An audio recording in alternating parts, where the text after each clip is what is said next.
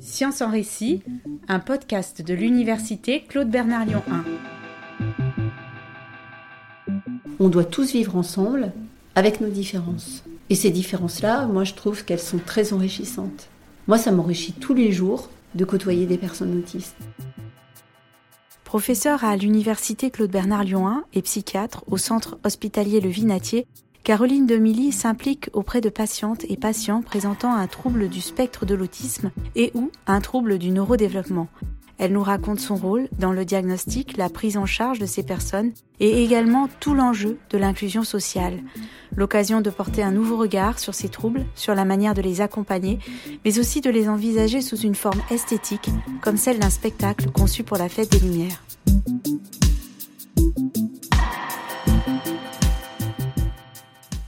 Bonjour Caroline. Bonjour Anna.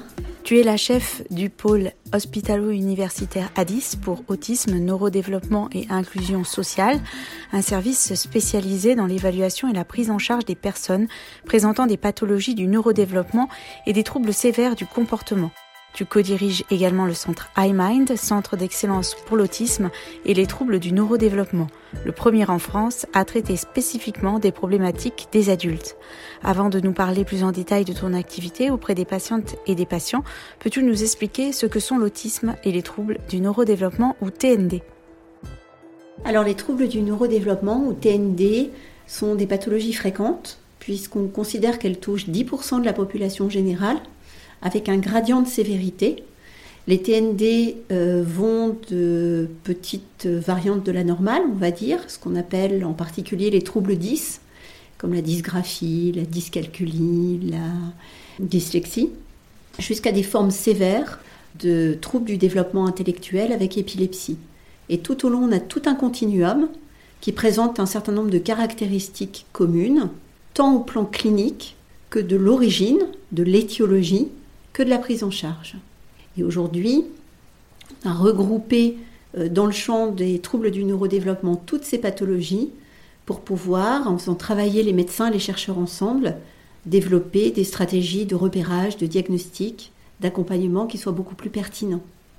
La définition de l'autisme, l'autisme touche un petit peu plus d'un pour cent de la population générale.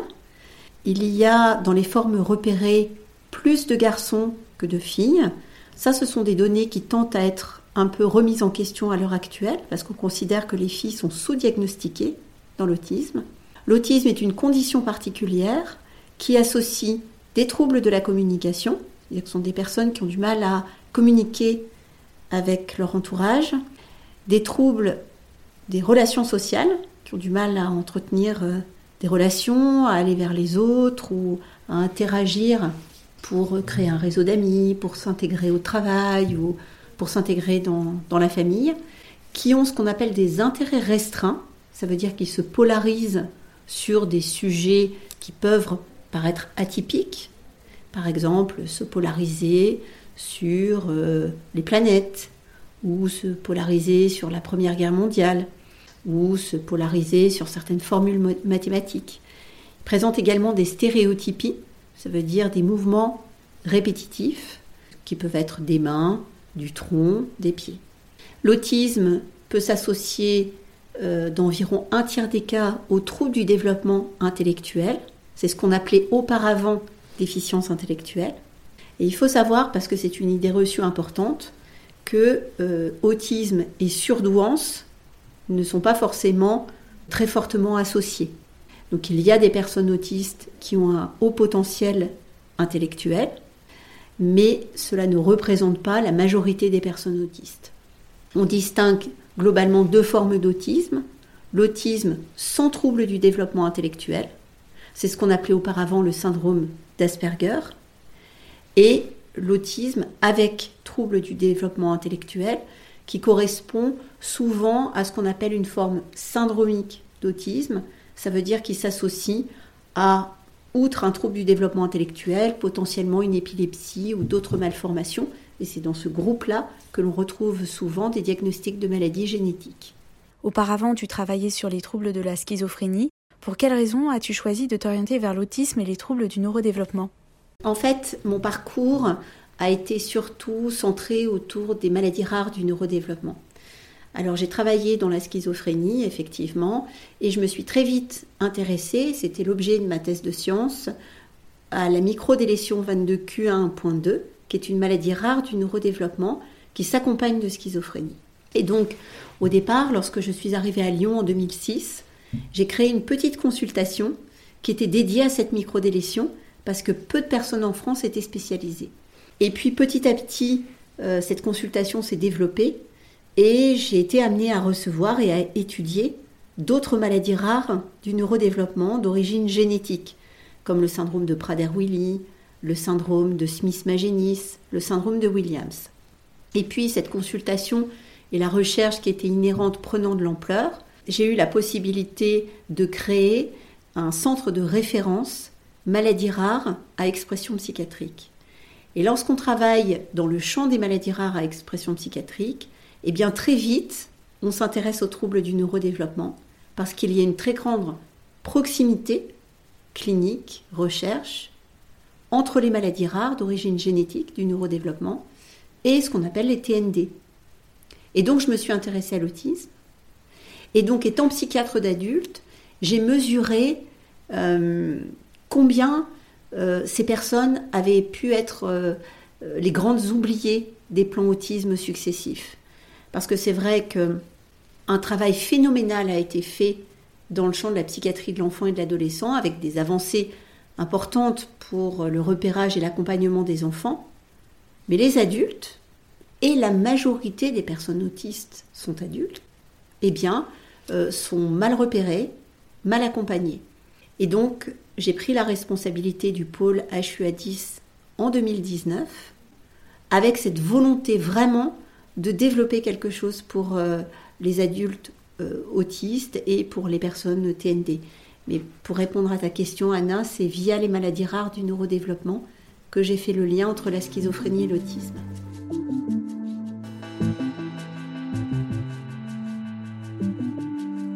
On va s'intéresser au diagnostic. Comment diagnostiques-tu l'autisme et les TND Alors, l'autisme et les troubles du neurodéveloppement, euh, le diagnostic commence déjà par une évaluation clinique globale de la personne, de son parcours, et par, euh, si cela est possible, un entretien avec la famille.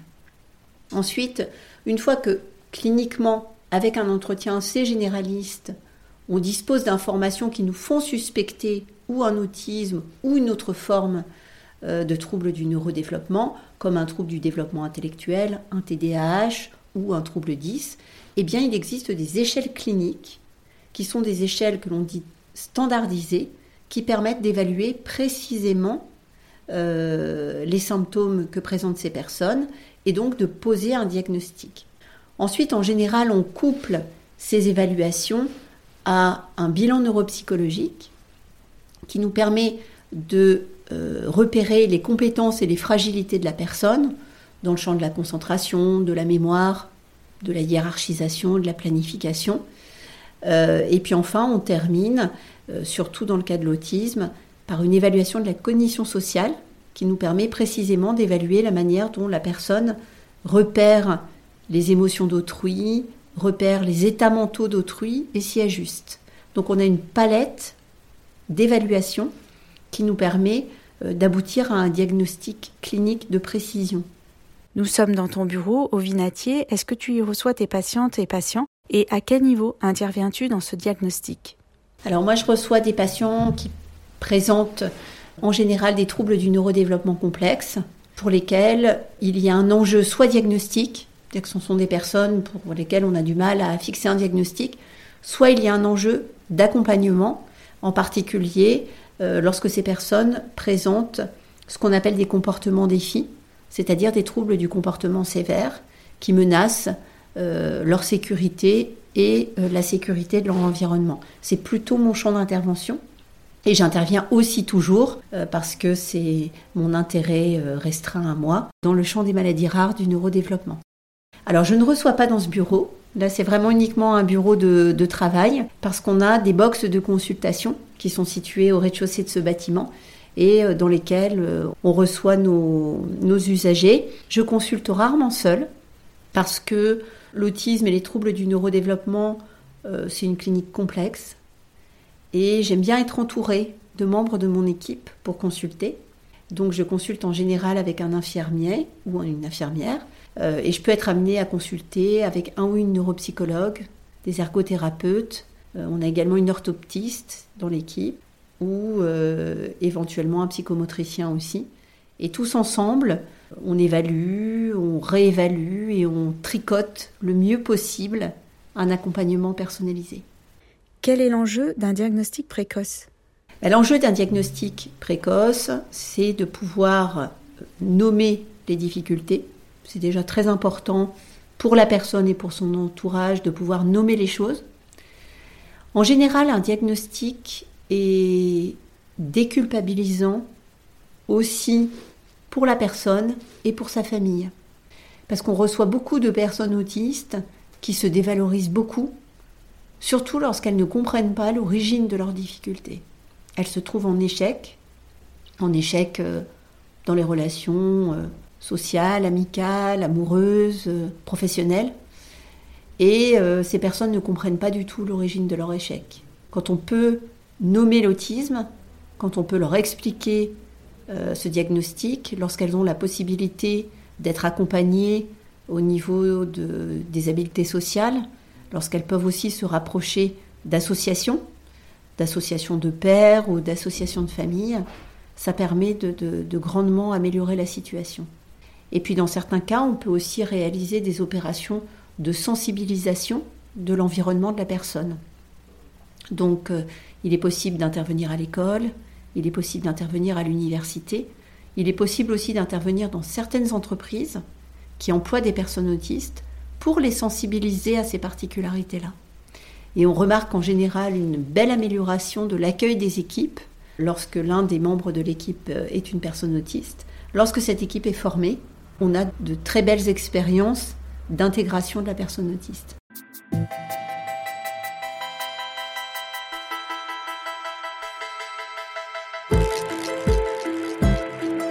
Alors une fois que ce diagnostic a été posé, comment se passe la prise en charge? Qu'est-ce qui peut être proposé aux patientes et aux patients? Alors il y a beaucoup de choses qui peuvent être euh, proposées en fonction des besoins de la personne, surtout, en fonction de son profil et en fonction de, de ses souhaits. Au plan clinique, il faut déjà dans un premier temps repérer, alors certes l'autisme ou le trouble du neurodéveloppement, mais éventuellement aussi repérer des comorbidités psychiatriques puisqu'il peut y avoir des personnes autistes qui ont une dépression, des personnes autistes qui ont un trouble anxieux, qu'il est important de dépister et de soigner, parce que euh, l'autisme est une condition, mais qui peut s'accompagner d'un trouble psychiatrique. Je rappelle que l'autisme n'est pas un trouble psychiatrique, mais par contre peut s'accompagner de symptômes psychiatriques. Donc c'est important de bien les repérer pour bien les accompagner. Ensuite, au plan des difficultés de communication, eh on peut proposer à la personne des stratégies de communication qui sont plus efficientes. On a parmi les personnes autistes des personnes que l'on dit discommunicantes, c'est-à-dire qui ne communiquent pas ou très peu, et on peut développer auprès d'elles des outils de communication alternative qui utilisent des photographies, des images, des pictogrammes, des gestes. Ça, c'est des choses qui sont possibles. On peut aussi travailler sur les interactions sociales. Donc il y a ce qu'on appelle des prises en charge des habiletés sociales. Et donc on peut aider les personnes à interagir de manière plus simple pour elles et plus harmonieuse avec leur environnement. Et on a aussi la possibilité, à l'issue des évaluations qui sont faites, de proposer une prise en charge de type remédiation cognitive, par exemple, pour les personnes qui ont des troubles cognitifs associés euh, à l'autisme, on peut aussi proposer des prises en charge en psychomotricité. Un ergothérapeute, en fonction de son évaluation, peut adapter l'environnement de la personne. Et on a même dans notre équipe une jeune professionnelle orthoptiste qui propose des stratégies de rééducation neurovisuelle aux personnes qui ont des TND avec une atteinte visio-spatiale. À quel niveau de cette prise en charge interviens-tu? Quel est ton rôle auprès des patientes et patients?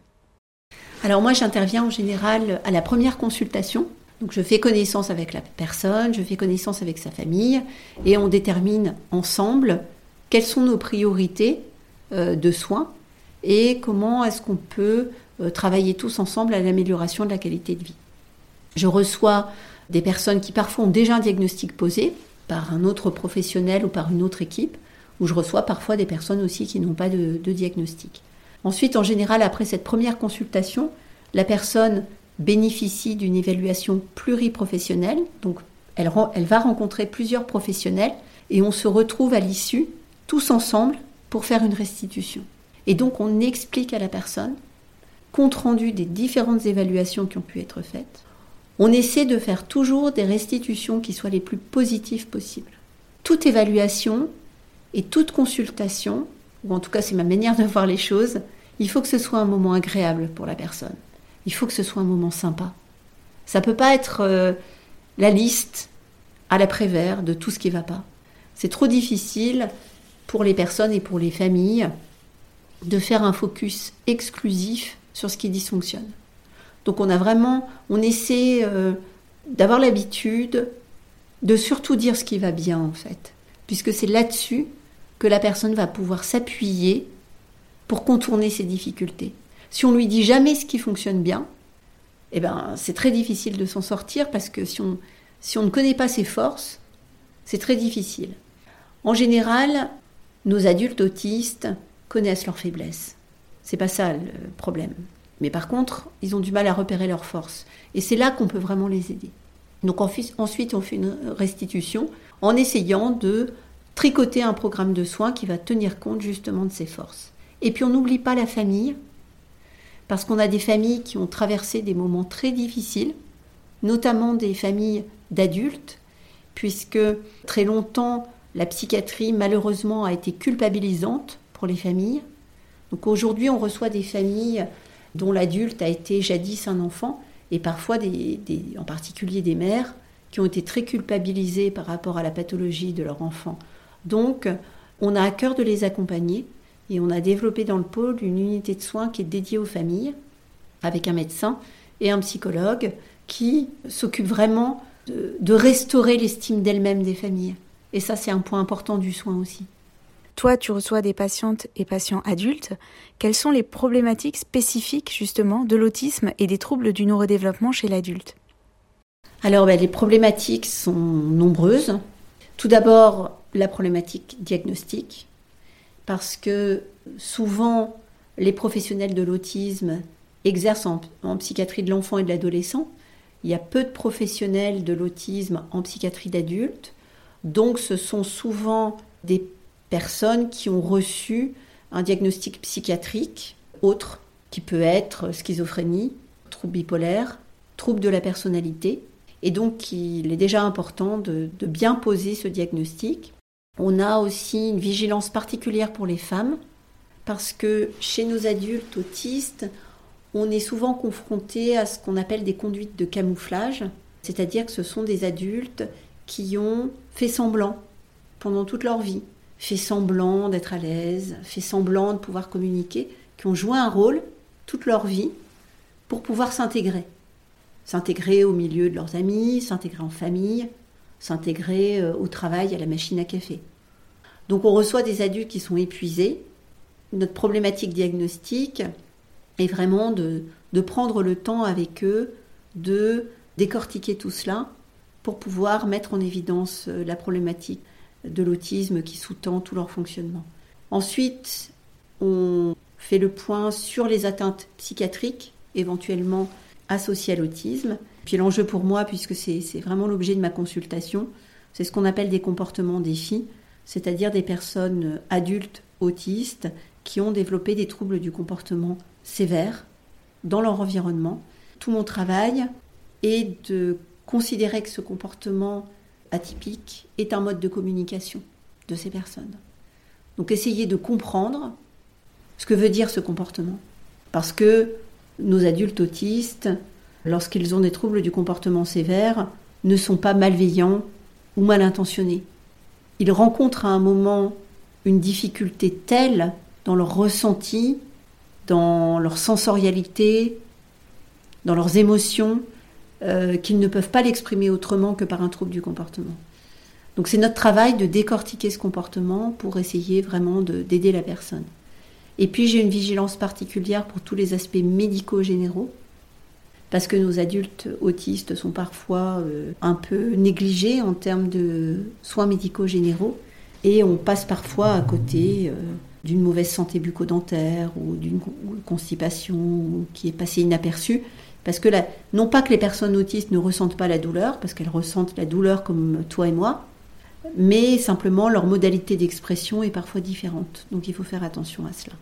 Après, la stratégie nationale pour l'autisme, avec la mesure 37, va, on l'espère, euh, grandement améliorer le repérage des adultes autistes en psychiatrie, puisqu'il y a un vaste plan de dépistage qui a été euh, déployé en psychiatrie, et notre région, Auvergne-Rhône-Alpes, est une région pilote. Cette euh, mesure 37, à Lyon, est pilotée par le Centre Source Autisme, qui organise à différents niveaux le repérage des personnes autistes. On travaille vraiment main dans la main avec le CRA. Euh, c'est d'ailleurs une structure qui fait partie du centre d'excellence euh, iMind et qui est plus euh, une structure de formation et de repérage. Nous, de notre côté, nous nous positionnons plus comme une structure d'accompagnement et de soins, en particulier aux situations complexes. Alors justement, on va suivre une séance de dépistage chez l'enfant menée au CRA, ou Centre de ressources autisme, par le docteur Stéphanie Marinier avec une petite fille de 20 mois et sa maman. Oui, parce qu'au CRA, il s'occupe des enfants, des adolescents et des adultes. Alors, on va reprendre un petit peu l'histoire de son développement. Elle avait marché à quel âge? 13 mois. À 13 mois. Est-ce que vous vous souvenez de l'âge des premiers mots 11 mois. 11 mois. Et à quel âge elle a commencé à prononcer des mots vraiment euh, reconnaissables 15 mois. À 15 mois. C'est pas bien, Olivia. Alors, qu'est-ce qu'elle aime bien, Olivia Avec quoi elle aime bien jouer Qu'est-ce qui lui plaît? Elle aime beaucoup le transvasement, ça c'est son truc. Mhm. Elle aime beaucoup tout ce qui est jeu de château, il a faire danser, tourner. Elle aime beaucoup la musique. Ah, ouais. Est-ce qu'il y a une vache là-dessus? Tu l'as vue ou pas, la vache? Ouais. Et euh, comment elle est avec les autres enfants de la crèche? Ben bien. Après, quand il y a une frustration, elle peut taper. Mais sinon, elle est très câline. Elle va vers. Euh, Est-ce qu'elle fait des jeux avec un ballon ou elle va jeter le ballon à un enfant? Elle aime bien. Ouais. Elle mange bien? Elle mange bien. Tout ce qui est pâtes, pain. Donc elle mange un peu de tout. Elle mange un peu de tout. Donc on voit que quand elle veut quelque chose, qu'elle peut pointer, qu'elle peut tendre la main. Ouais. Est-ce que tu as vu qu'il y avait une licorne là-haut? La, licorne, tu la vois? Super. Bon, c'est bon pour nous. Hein.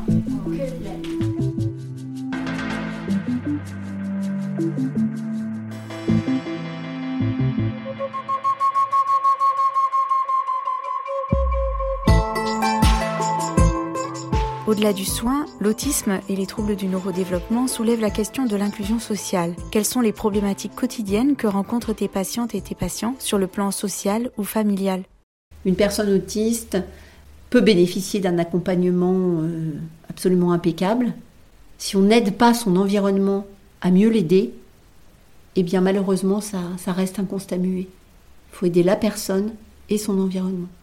Peut-être pour resituer la question de l'inclusion, c'est vraiment une question qui euh, me paraît centrale dans la prise en charge de l'autisme, puisque on a longtemps considéré que ces personnes devaient vivre dans des structures pensées pour elles en dehors de la cité.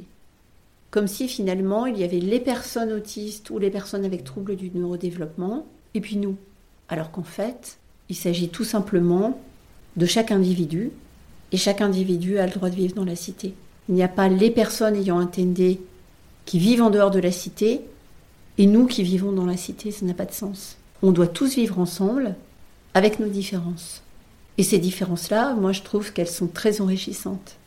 Moi ça m'enrichit tous les jours de côtoyer des personnes autistes. Et je pense que j'ai grandi à leur contact.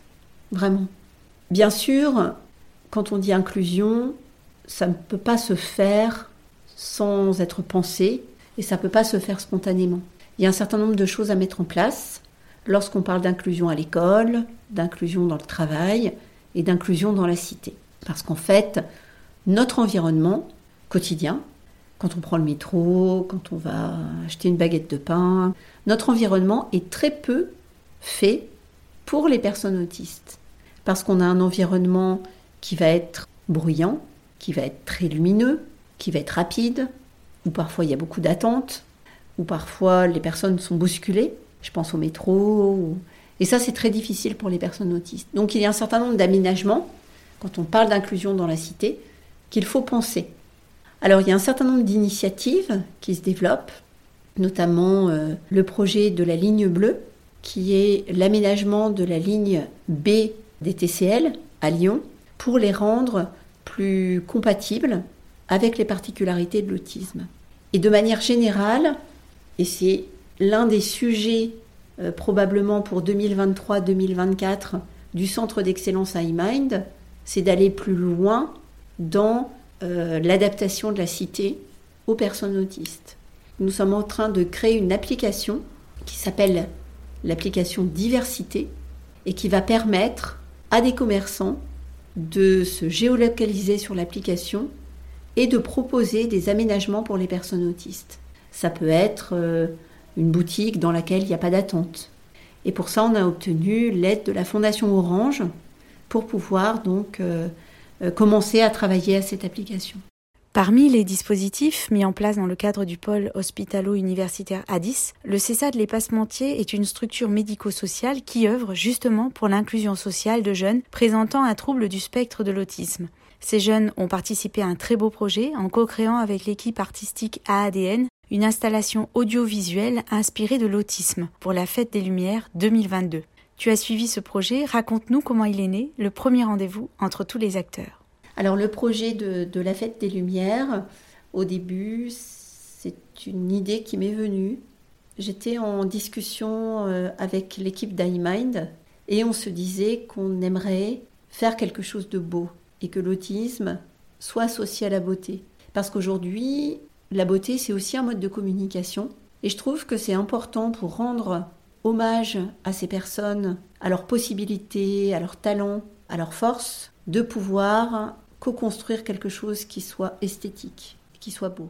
Trop souvent, je trouve, le champ du handicap est associé à des images qui sont difficiles, qui sont tristes, alors que, c'est ce que je te disais tout à l'heure, je pense qu'il y a du beau dans le handicap, il y a de la réussite, il y a du positif, et côtoyer des personnes qui sont porteuses d'un autisme, ça fait grandir, ça fait vraiment évoluer positivement. Et je voulais le matérialiser sous forme artistique. Et j'ai lancé un peu comme ça, comme un défi. Et si on faisait la fête des Lumières? Alors bon, euh, au début, euh, mon équipe m'ont dit, mais euh, la fête des Lumières, on n'y arrivera jamais, c'est pas possible. J'aurais dit, mais si, on va y arriver, on va le faire. Et donc, on a soumis ce projet à la ville de Lyon, qui a été emballé, qui nous a soutenus et qui nous a mis en relation avec la société AADN, qui euh, a rencontré le CESAD des Passementiers, parce qu'on s'est vite dit qu'on voulait euh, faire travailler nos jeunes du CESAD des Passementiers à cette création artistique. Donc, on a fait une première réunion entre les jeunes, le CESAD, l'équipe du Centre d'excellence iMind et puis l'association euh, AADN. Et très vite se sont dégagées des pistes de travail autour de la musique, de la lumière, de la danse. Et après une phase d'interrogation, puisque les jeunes ne savaient pas trop comment est-ce qu'ils allaient pouvoir participer à la création, euh, après une phase un petit peu d'interrogation, les jeunes ont été extrêmement partants. Et il y a eu un certain nombre de, de rendez-vous, de travail avec une créatrice d'œuvres musicales, avec une chorégraphe, avec euh, la création des totems, de la lumière, etc. Et vraiment, les jeunes ont été associés à chaque étape de la création de ce spectacle, qui était donc le spectacle soi-même, qui a été diffusé euh, durant euh, toutes les soirées de la Fête des Lumières à la Fondation Bulucan, place Belco. Mais c'est vraiment une co-création. Et c'est ça l'inclusion.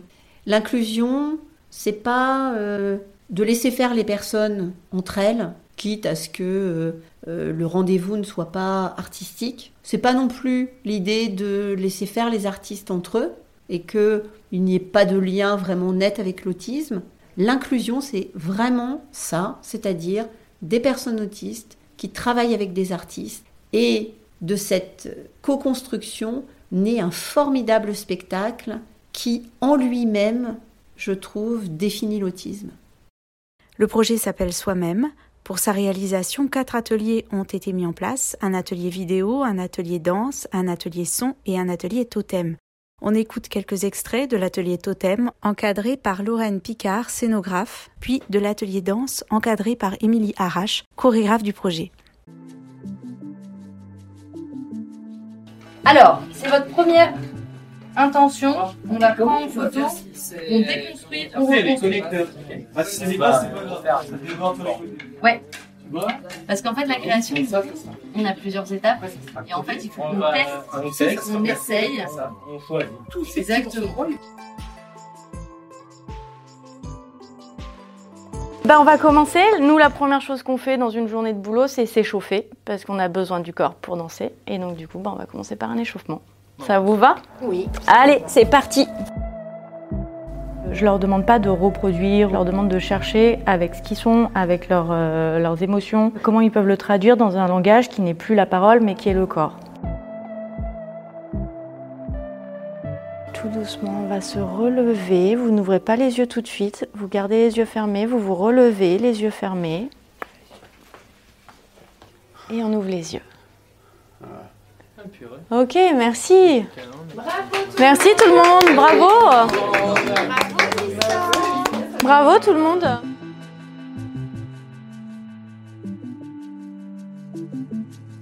Quand les jeunes du CESA de l'Épassementier ont vu le résultat, le spectacle, qu'en ont-ils pensé? C'est un peu particulier parce que alors c'est une production visuelle, auditive, scénographique aussi, puisque les artistes ont participé sur certains soirs à la scénographie du spectacle. Les jeunes ont vu chaque étape de la construction de ce spectacle, mais lors de la première, je pense qu'ils ont été très fiers, très fiers de ce qu'ils avaient fait. Alors nos jeunes sont très modestes, donc euh, à aucun moment euh, ils ne se sont mis en avant, ils sont restés très discrets, mais euh, pour moi ce sont de grands artistes, vraiment. Alors on va écouter justement les retours de Tristan et d'Amina qui ont participé au projet soi-même. On a fait plein de choses. On fait des dessins, de l'animation, tout ça, ça m'a aidé. Il a participé à la fête des Lumières. On fait danser de la fête des Lumières. Tout le monde nous regarde. C'était bien. Tu me disais qu'au début, certains n'y croyaient pas. Tu te souviens du moment où tu t'es dit ça y est, le projet prend? Bah, Ça a commencé à prendre en fin de réunion, en fin de, la toute première réunion, lorsqu'on avait euh, rencontré les artistes et qu'ils avaient présenté leur, euh, leur projet. On avait certains jeunes qui étaient sur la réserve et qui, sur la fin de la réunion, ont dit Bon, ben, moi je vais réfléchir et ça peut peut-être m'intéresser. Et après cette phase d'hésitation, lorsque j'ai senti que certains étaient intéressés, certains posaient des questions aux artistes, et qu'à la, la réunion suivante, les jeunes étaient au rendez-vous, là je me suis vraiment dit que la mayonnaise était en train de prendre. Tu nous disais tout à l'heure que tu te sentais enrichi au contact de tes patientes, de tes patients, de ces jeunes. Est-ce que tu as des exemples en particulier de ce qu'ils t'apportent? Je pense que ce sont des personnes qui m'ont apporté beaucoup d'humanité, ils m'ont apporté beaucoup d'empathie et j'ai reçu beaucoup de bienveillance de leur part. Et je pense qu'après toutes ces années, recevoir autant de bienveillance, recevoir autant d'humanité, recevoir autant de gentillesse de leur part, eh bien finalement, ça a eu un effet, je pense, apaisant sur moi. Et ça m'a aussi donné peut-être une manière de communiquer plus claire et plus lisible. Et peut-être que ça m'a apporté la patience aussi. Et surtout la modestie, je crois. Parce que les, les progrès se font jour après jour, à leur rythme. Et voilà, il faut être patient, il faut pouvoir les attendre. Et ça, ça m'a apporté ça, je pense. Et justement, quand tu vois des progrès, qu'est-ce que tu ressens? Est-ce que tu vois ce que ta méthode de travail en particulier leur apporte? Bah, Quand on voit des progrès, on félicite euh, surtout la personne, parce qu'en fait, c'est la personne qui progresse. Nous, on lui apporte, euh, si on le peut, euh, un soutien, on lui apporte un soin, un accompagnement sur des éléments précis, mais c'est la personne qui progresse. Pour nous, c'est important de redonner vraiment à la personne une vision positive qu'elle a d'elle-même. Et le fait de lui dire, bah, regardez où vous en étiez et regardez où vous êtes aujourd'hui, tout le chemin qui a été parcouru. Ça, c'est, je pense que c'est important parce que pour développer des capacités de communication, pour développer des capacités de, de sociabilisation, il faut énormément de travail et il faut énormément de courage énormément de courage. Et tous nos adultes qui progressent sont avant tout des personnes très courageuses qu'il faut féliciter, je crois. À ce sujet, on va écouter le témoignage de Gabriel, l'un des jeunes du CESAD Les Passementiers. Il a 19 ans et il est actuellement en formation pour obtenir le diplôme d'État d'accompagnant éducatif et social, AES. Il nous explique que pendant un temps, il a tenté de dissimuler son TSA. En soi, moi, j'ai eu plusieurs périodes dans ma vie, dans ma sociabilisation. Il y a eu notamment 2020. En fait, en soi, ma vraie socialisation, elle s'est faite entre 2020 et 2023. Et elle va se continuer. À cette époque-là, j'avais 16 ans. C'est mes débuts de socialisation. Mais à cette époque-là, je me disais que je pouvais vraiment dissimuler mon TSA en me disant que... Euh, comment expliquer ça? Ben, au final, j'étais vraiment léger. Je peux essayer d'avoir l'air, entre guillemets, le plus normal possible. Mais au bout d'un moment, j'ai pris du recul. Au final, je peux pas cacher mon TSA. Là, à l'heure actuelle, je suis en études d'AES. J'apprends euh, tout ce qui est euh, le domaine du social, tout ce qui est euh, ben, déjà du droit, tout ce qui relève en soi dans le secteur du sanitaire et social. Derrière, ça m'amène au diplôme AES qui peut m'ouvrir la porte à plusieurs métiers dans le domaine du social et potentiellement du sanitaire, mais on est toujours plus tourné vers le social. Là, je suis en stage dans une masse Hum, maison d'accompagnement spécialisée, maison d'accueil spécialisée, pardon, euh, et ça se passe très très très bien.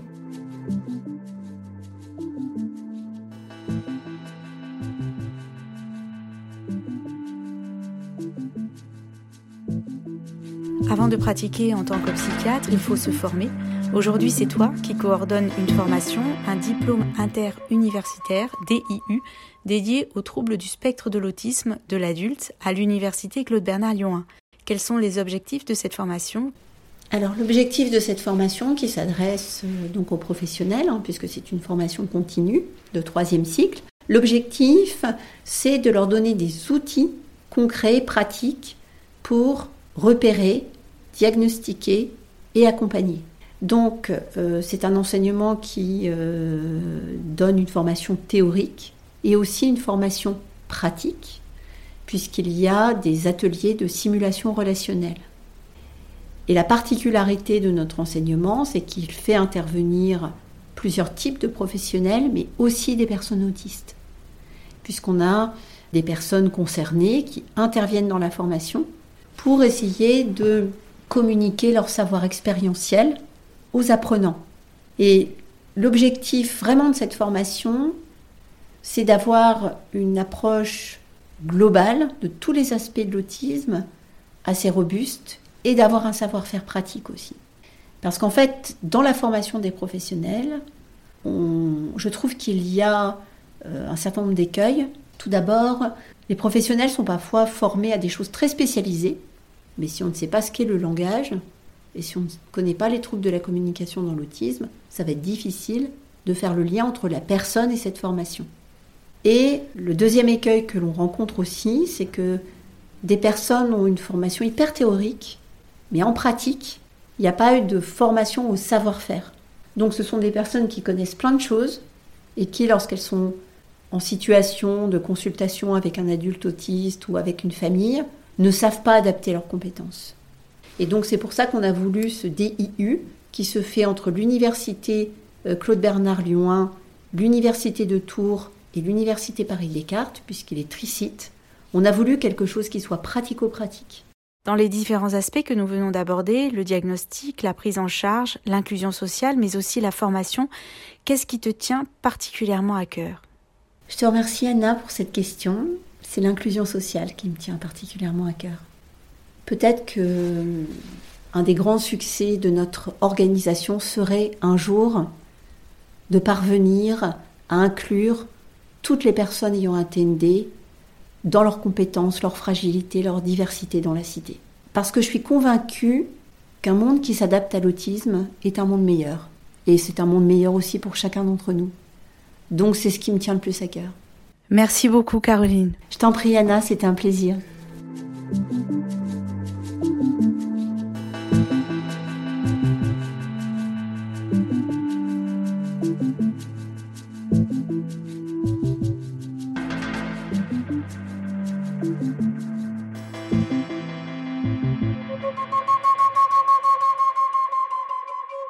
Cet épisode vous a plu? Alors n'hésitez pas à vous abonner au podcast Science en récit.